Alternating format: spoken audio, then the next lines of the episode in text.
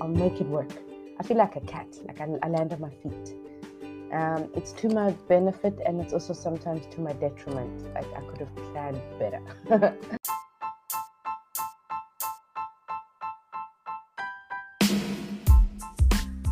Hiya, and welcome on Love, Sex, and Travel podcast.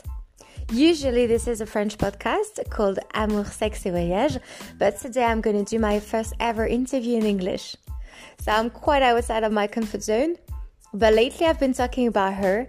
She's called Zelia, she's South African, and she really inspired me. So I hope you can enjoy her interview. Hi, Celia, and thank you so much for being on my podcast today. As you know, this podcast is in French, but today you are my guest. So I'm so happy and I feel so grateful to do my first interview in English with you. Hello, Crystal. It is so good to hear from you, and especially on this type of platform. Thank you for having me. So, we're going to talk about yourself, especially about some love, sexual, and travel experiences. But to start, can you introduce yourself? Sure thing. Uh, my name is Malusu Zalia Ateni. I just go by Zalia Ozi or Boo Boo. Um, I'm from South Africa. I am 33 years old and I'm currently living in uh, Vietnam in an area called Hoi An. All right. So you just said you're from South Africa. Can you talk about your family background? Mm. So um, I grew up with my mother and my siblings. Um, my mother raised four kids. However, we lived with I lived with only two of the other siblings most of the time. Um, I'm the youngest of four. I have two older brothers and one older sister. And yeah, just raised by my mum and partially my grandmother too. So I speak Xhosa, and uh, it's one of South Africa's one of 11 languages. And yeah, I speak Xhosa. Enkosi Crystal, ngokundimema ukuba ndincokole nawe. Oh, I love it. What does it mean? It means thank you, Crystal, for inviting me to chat with you. Oh, that's so cute. So you just said you have two brothers and a sister. Do you get on well with them? Um, my closest sibling would be my sister. She's four years older than me, and uh, we mostly grew up together. I remember my mom would make us wear the same clothes, even though we weren't twins. There was like a, a major, obvious difference. We weren't twins, but she used to make us wear the same, and it used to bug my sister so much. Um, when we were growing up, we didn't get along much. We'd fight, very catty. And then I think at some point when I reached my 20s, we just became so close. Um, and then my brother that comes before my sister is he's nine years older than me. Um, but while we were growing up, he was very he used to take me with him everywhere to go play football with his friends and you know just hang out at the park and just you know get up to nonsense. Um, and my eldest brother, he would have been 14 years older than me. Uh, he he mostly grew up in the Eastern Cape, which is where my family's from. So he is, uh, yeah, went to school there and started working there. And he would oftentimes come up to Joburg. At some point, he lived with us. Um, but yeah, he was hardly ever around. When he was around, then yeah, I was very close with him. He was like the cool uncle. but yeah, he was he was super cool. Um, yeah, I'd say I got along with him well. All right. And when you think about your childhood, which memories do you have of yourself as a little girl? Something that comes to mind a lot is um, being having a nickname by my family call me Little Monkey because I was always in trees. Like they always would, if they were looking for me, I'd be hearing like my name being shouted and I wouldn't answer. And then someone would say, She's in the trees. I was very, I was very much like a tomboy. I was always climbing, scratching myself, uh, scraping my knees. Um, I had nephews that were younger than me, and they they loved all the boy things like skateboarding, BMXing, collecting weird animals, camping. So I got into their vibe. it was it was fun. Okay, and uh, how's your teenagers like? Oh, interesting. Um, I mean, I went, I, I did the teenage things like went to parties and you know hung out at the mall, drank bitch pops. Uh, bitch pops are like ciders, I guess, in other places. They're not very strong. Um, yeah, I did a lot of the the teenage antics, um, but my sister was she was four years ahead of me, so she was quite rebellious, and I feel like there was a part of my teenage years that I had to like be a little more serious with because my sister was so rebellious it would, it would stress my mother out so much. Like she was really, really rebellious. She like ran away from home for a couple of days and like she was out with people and parties and boys and my mom would just flip out.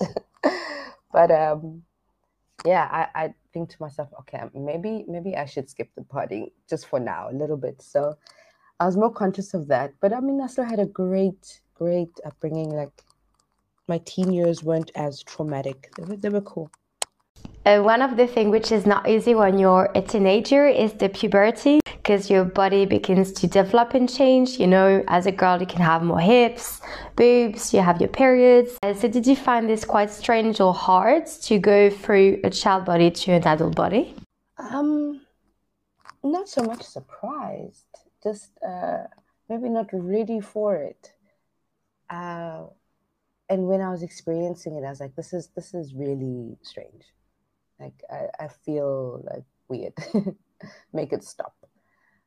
But um, I guess I could have witnessing my sister and her change. You know, like she's wearing bras now. You know, she's taller. She's you know she looks more feminine. She's, I was sort of anticipating it, like expecting it to change, like to happen to me too, because it happened to her.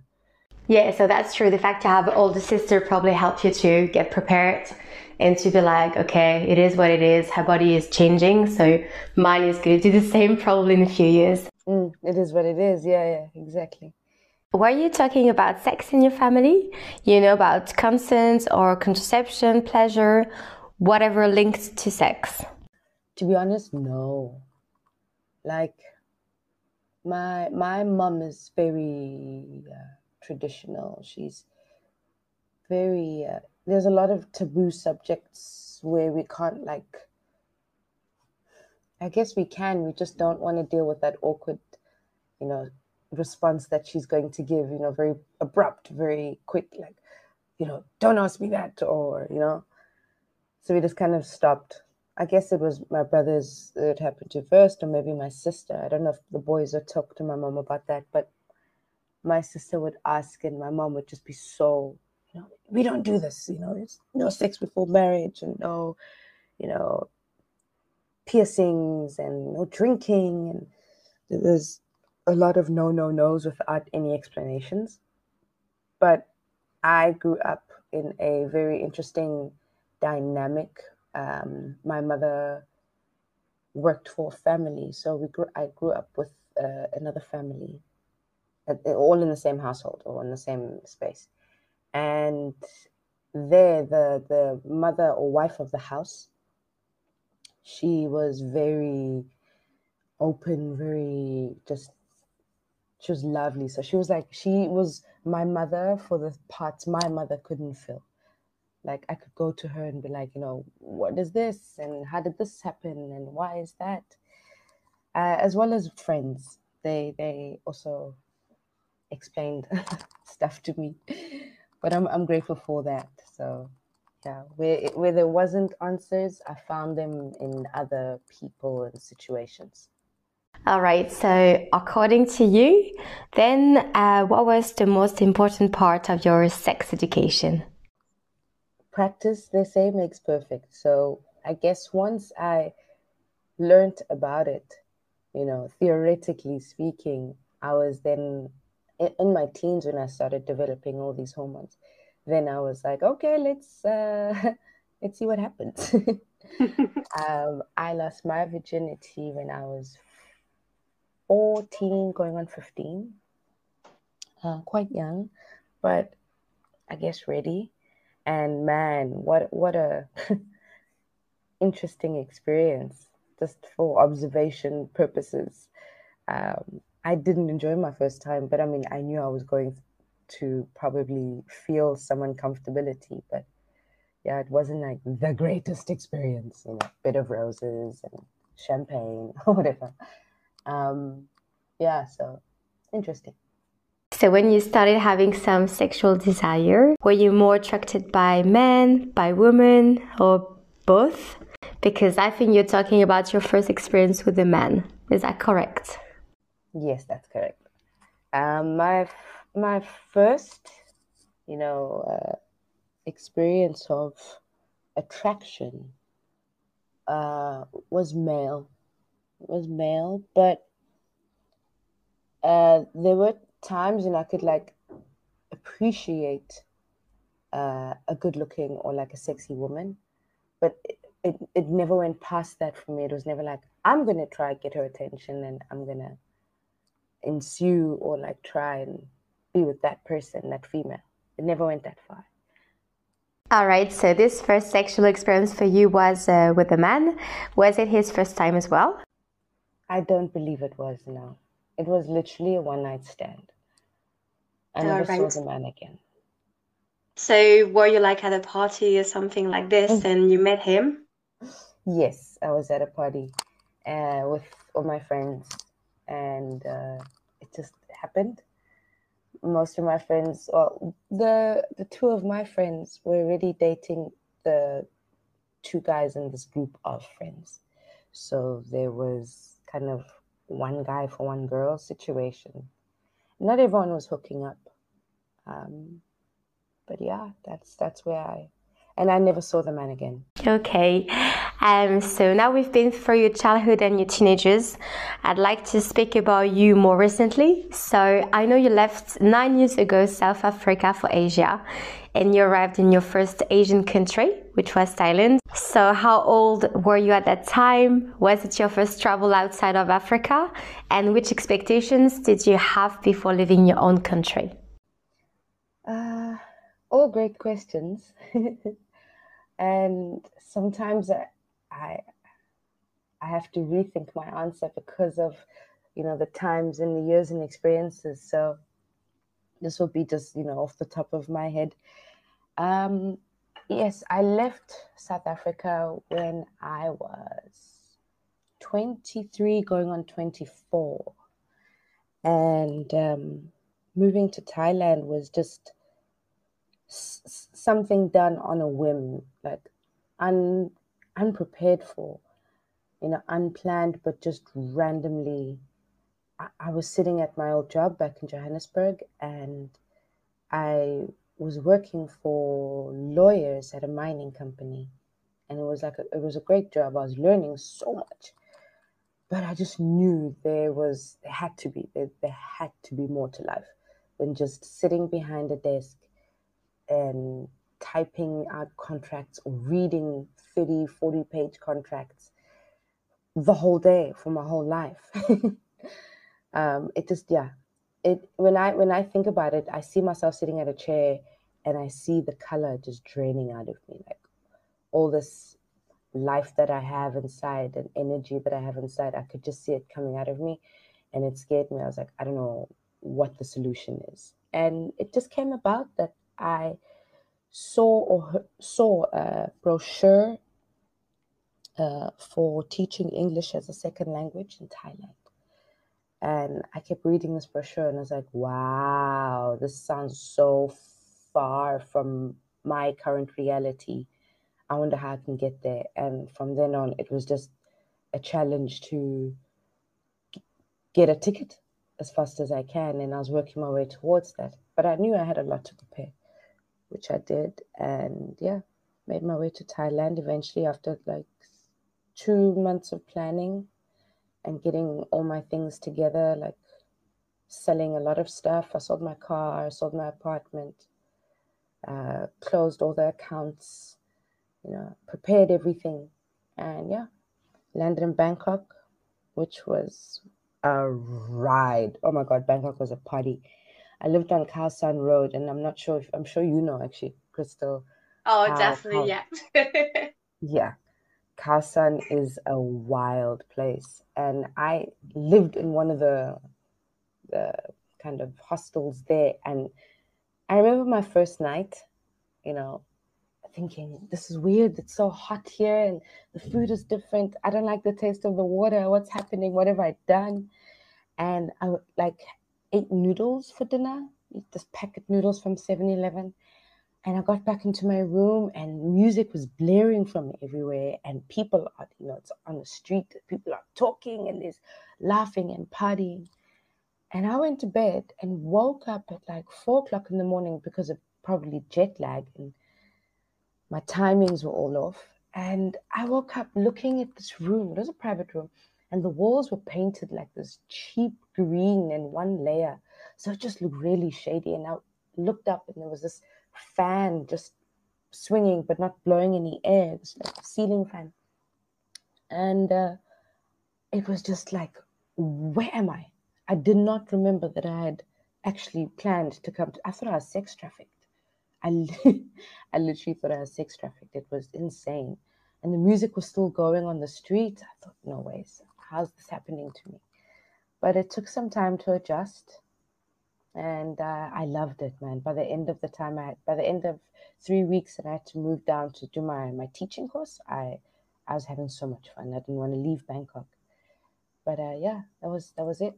So basically, you spent three weeks partying and having fun, and then you started a job as a teacher, right? That's right. Uh, not job; it was studying.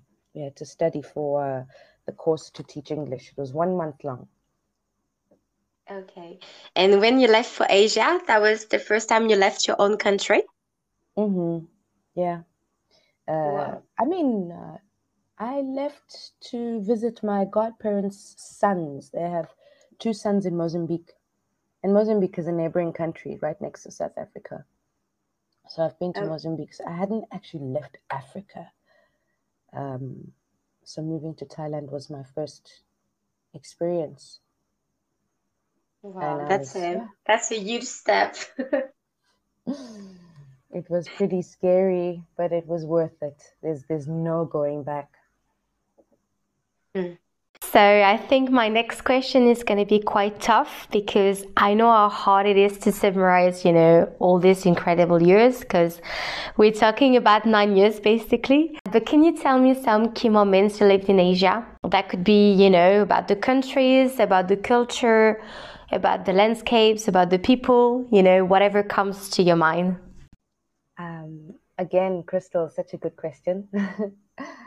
um, some key things to to that come to mind um, are just experiencing the nature side or or the, the wildlife of the countries you know going out of the city and going to explore places for instance going to temples in thailand was one of my favorite things um, I absolutely enjoyed going to temples and going to waterfalls. The waterfalls in Thailand are so interesting. I've never seen waterfalls like that. They're levels. So you get like seven levels of waterfall. And you just, there'll be a sign outside that says, this is level two, blah, blah, blah, blah, blah. Um, they're so beautiful. They are so, so beautiful. And I got to see quite a few when I was living in the South um, after a job uh, that I was sent to uh, the area was called Phang and there was just so many, so many things to just go and see every day, every weekend, and it's all so close. Um, we went to this one cave that I'll never forget. Um, it was called Chang Cave, and Chang in Thai means elephant. And inside this cave, we had to, you know, walk through some parts, uh, swim through some parts, paddles on a little boat through some parts. We got to the to the end of this cave and the cave guide says you know everyone turn off turn off your torches It's pitch black. And he shines his torch on the ceiling, kind of the, the roof of the, of the cave. And it's uh, a tiny little stone shape of an elephant. Like it was a natural shape like it was just you could see it wasn't you know stuck on or printed on or whatever. No one could get there. And if they could you'd be able to see it on the walls and whatever. So it was just this natural elephant shape a full body elephant. It was so magical so magical. Um but yeah like i said it's definitely seeing the natures and the wonders that these countries have to give so different to South Africa or, or Africa. In Africa, we have big animals, we have great, like, good landscapes. But here, it's a very tropical, like lots of bush and all these wild, crazy flowers and plants and fruits, even that I've never seen.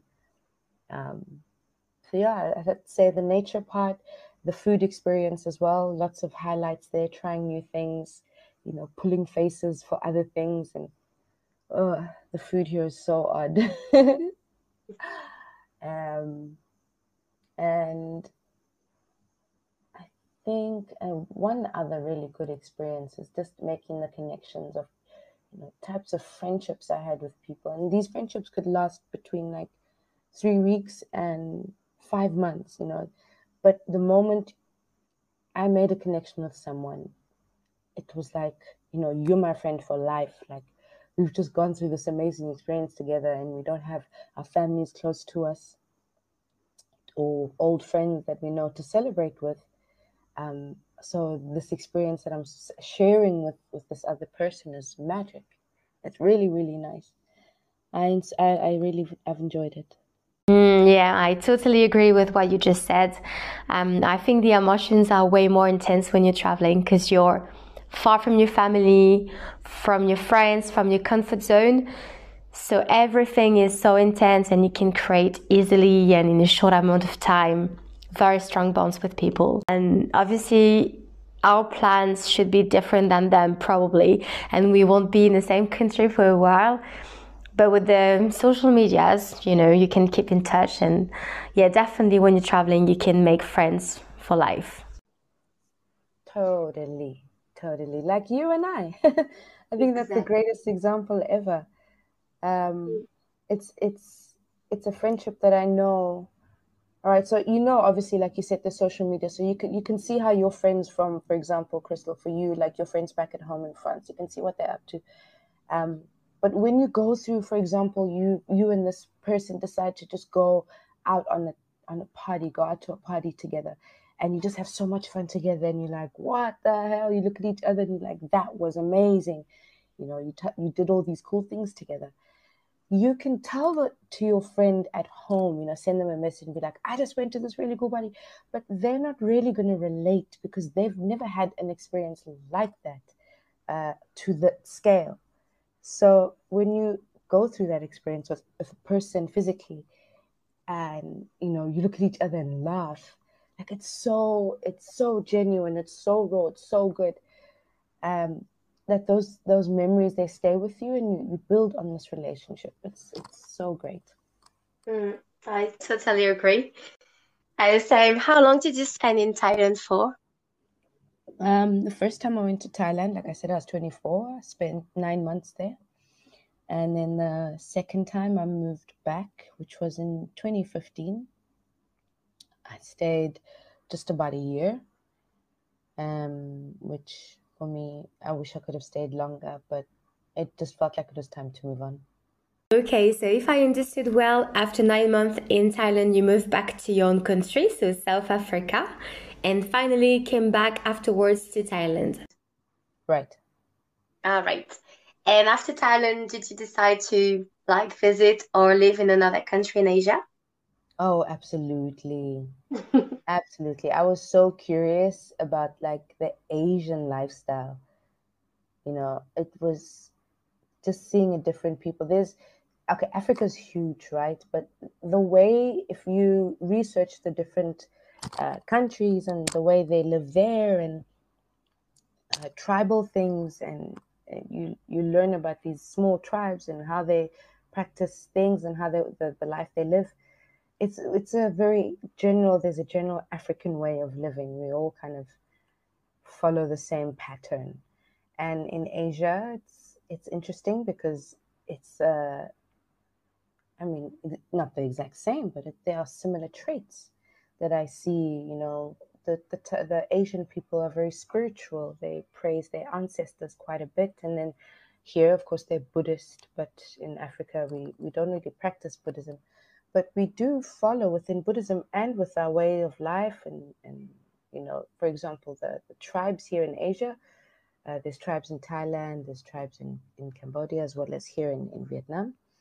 Um, we have the same practices, um, or at least similar practices. And we have, uh, you know, the ghost stories are, are the same, and, and the rituals are quite similar.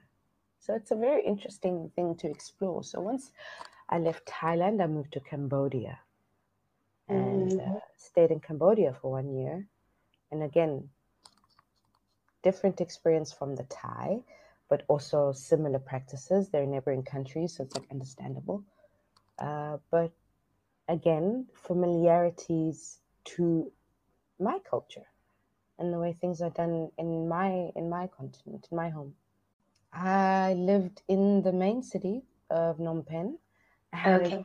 a, a, really lovely job working for a, a private primary school, and uh, the lady who was the principal was a South African lady, and her granddaughter, who became one of my good friends, had moved there and she said it was really lovely, but they really need another teacher. And she asked if I'd like to come. It just felt right. I said, sure. Um, you know, I went, and it was, I mean, the city itself is a little bit much. There's a lot of things happening in the city, but we lived in a really nice little suburb. We taught amazing students, and uh, I was very blessed to have the the lifestyle and the life that I had there very different. We weren't really submersed in the culture there, but it was because the people there were a little bit uh, apprehensive of Westerners. Um, we weren't really. We were always given these weird looks, so it was just, yeah, it was interesting. So after Cambodia, you've been to Vietnam, where I met you. Was it hard to leave Cambodia because you had all your habits, your routine, your friends, your job? So I bet you were quite excited for your new adventure in Vietnam. But was it hard to leave your previous country, which was Cambodia? Um, it wasn't hard to leave Cambodia. Um, I felt like it was a place that I could always come back to if I wanted to. Um, but again, my feet were itchy and I just wanted to see more. So Vietnam was enticing. It was like, hey, come check me out. I got some cool things you need to see. And I was all for it.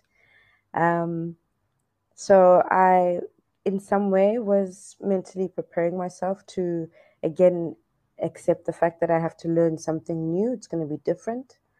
And I don't know how these people will anticipate me, like how they will react to my being there.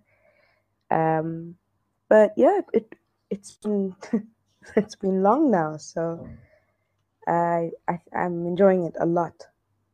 That's actually quite insane how time flies because you've been in Vietnam for four years now. So, what happened to you in this country? So, uh, when I first arrived, I arrived in Ho Chi Minh City with the plan to start uh, teaching because that was the skill that I had, and I knew that I could get to travel and do the see the places I want to see and still kind of, you know, work for these to be able to travel. So I came in to teach and I had given myself some time to settle into the place and travel a bit before I, you know, I ground down a job.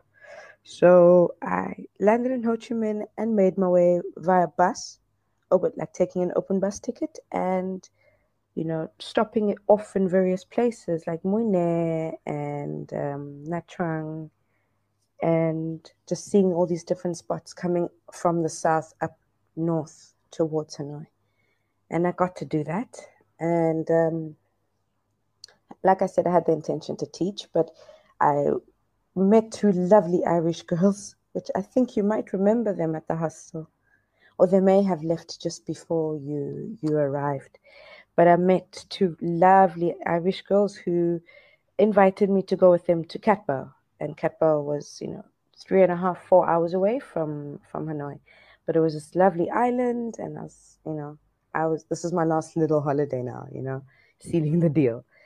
But I ended up staying in Cat Ba for two years, a little over two years. Found a job there as um, I was in hospitality, so I was a hostess and kind of middle middle woman between uh, the English customers and speaking to the owners of the place and telling them what they want. Um, so that was that was such an experience, and that's where I made again a lot of good friends who I still kind of see to this day and share experiences with. Yeah, and I've done an amazing volunteering with you in Cat Island. Uh, you were my manager, and we had so much fun. Um, yeah, this place just felt like home. That was a rooftop with an amazing view on Halong Bay, and our job was basically just to, you know, chill out and just hang out with the people and being nice to them, talk to them, and you know, bring them food and drinks. And yeah, that was such an amazing place to to do volunteering, and I definitely understand why you ended up staying two years there. Mm, that's right. It's so true. Uh, Cat Ba did feel, and I think also that that played a lot or had a lot to do with the Vietnamese people that I had met uh, the owner of Mona's, where you, you were volunteering, Mona's Homestay and Restaurant. He was such a good man, Tang. You remember Tang? Yeah, definitely. Yeah. Yeah. He was such a good guy and made all of us feel so, you know, at ease. We we all knew that we were there was there was several volunteers within certain periods of time, but each time he was so welcoming and we lived without feeling like you know we're the expats and there's the vietnamese there was no segregation um, which is something i really admired and loved and respected about about being there after two amazing years on this island, which is Cat Ba, and honestly, I can tell how it looks like a little paradise. Why did you decide to leave for another adventure, for another job, for another city? For some time, when just towards the end of when I was leaving Cat Ba, I had felt that I was just now kind of living in a bubble. Like the island was small. We got to we we I say we, but even me, I was very sure of myself there, and you know, there was it was like I was in my own ecosystem and just like living in my own little bubble. So I started to feel like I need to kind of step away for some time and, and reevaluate some things. And I thought, all right, well, I don't want to leave Vietnam just yet. I wouldn't mind either traveling or, you know, working somewhere else. Uh, in another town or just traveling through, just figuring things out, winging it. You know, I that. I think that's one of the the positives and negatives I have is that I love winging it and I always just land. Like not I, I won't necessarily land on my feet, but like I'll I'll make it work. I feel like a cat, like I, I land on my feet. Um, it's to my benefit and it's also sometimes to my detriment. Like I could have planned better. um, but I, I, must say it works for me at least. So um, I left Cat Ba and stayed in Hanoi for a couple of weeks, and I really enjoyed Tay Ho, and some of my friends were there, so um, found a job within five kilometers of where I was working, and rented this cool little bike, and just got onto the vibe of Hanoi, and it was awesome. It was awesome. I stayed there for six or seven months, and was like, "Yep, mm, the pollution is too much and like the traffic's really stressful, but uh, maybe I should go do something else.